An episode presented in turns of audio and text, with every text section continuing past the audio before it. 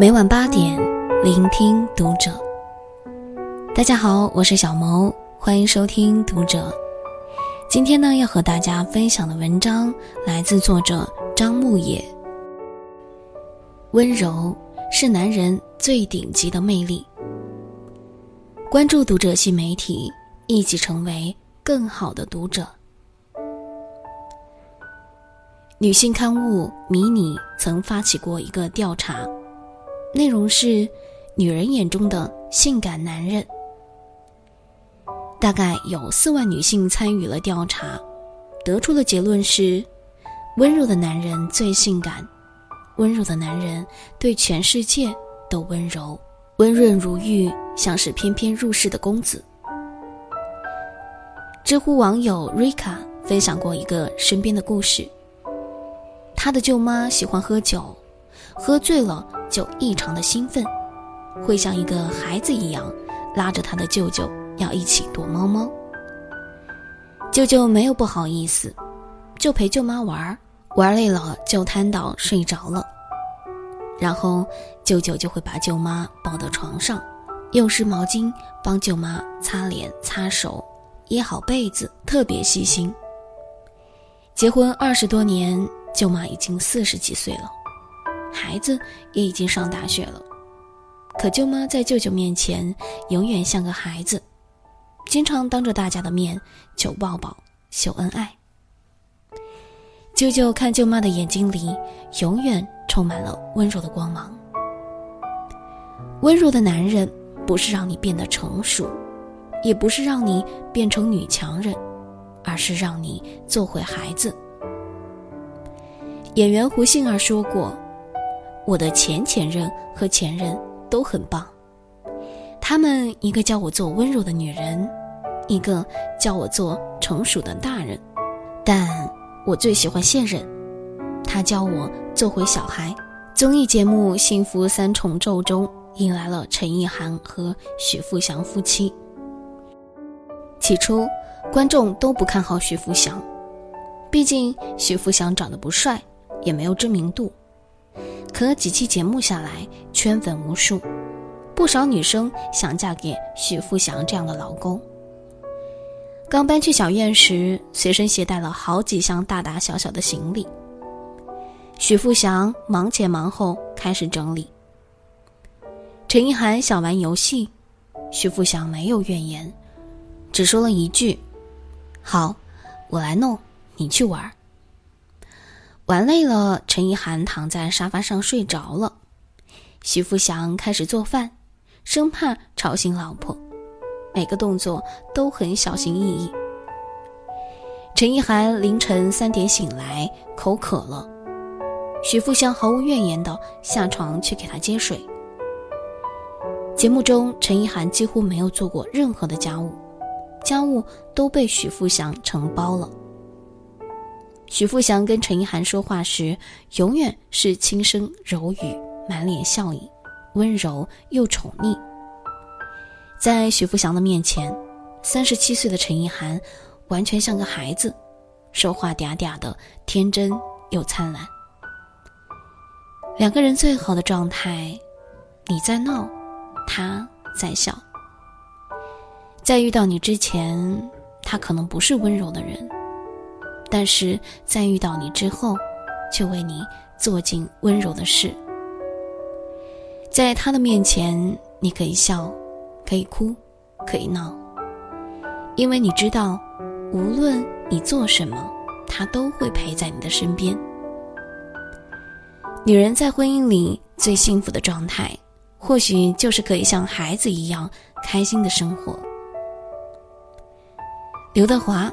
绝对算得上是娱乐圈温柔的男人了。不论是对待长辈、后辈，还是工作人员，永远温柔谦和，没有架子。妻子怀孕期间，他推掉工作，请了整整八个月的假，陪伴在妻子的身边。妻子吃素食，他也跟着坚持吃素。女儿出生后，因为月嫂不会做素食。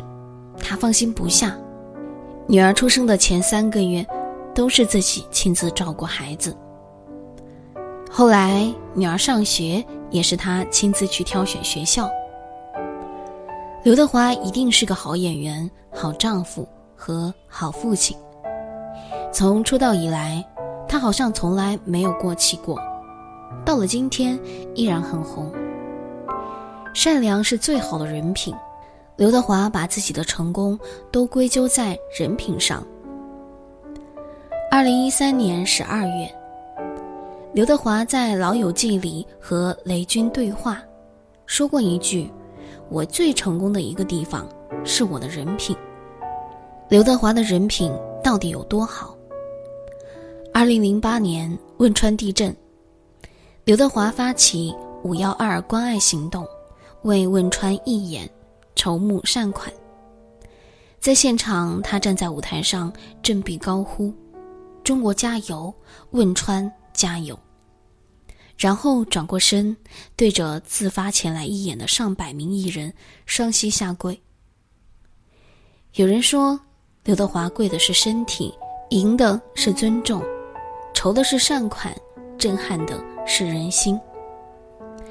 二零一一年，许鞍华正在筹备拍摄《桃姐》，因为不是商业片，属于小众电影，没有投资人愿意出钱。走投无路的许鞍华找到刘德华，说：“我很久没有足够的钱了，你能不能帮帮我？”刘德华随即投资了两千万，并出演男主角，桃姐得以拍摄完成。正是因为刘德华的善良，后来许鞍华凭借桃姐横扫了金像奖七个大奖。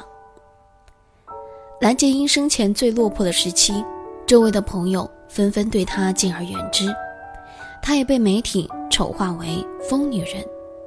刘德华得知蓝洁瑛的困境后，主动给她十万块钱，没料到后来这笔钱被偷了。后来刘德华又去联系当地救助机构，亲自帮蓝洁瑛申请救助金。王晶曾说，刘德华是一个非常心善的，他特别善良。朋友过得不好，他会心里不舒服，他会想办法去照顾这个过得不好的朋友。婚姻里，感情和经济固然重要，可是如果对方没有好的人品，拿什么给你保证幸福和稳定？人品不好的男人，不论他再怎么巧舌如簧，对你再怎么好，都不能嫁。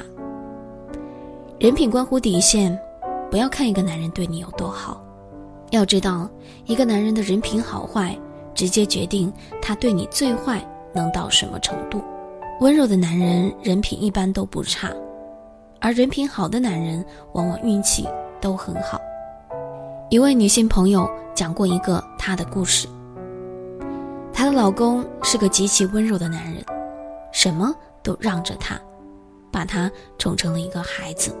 其实她的老公不仅很温柔，还很有教养，家教很好。他们开车外出，遇到有别的司机，她的老公不发火，也不按喇叭，还会解释说，有可能对方是个新手，如果按喇叭会让对方更紧张，容易手忙脚乱。老公之所以有这么好的教养，完全得益于公公婆婆。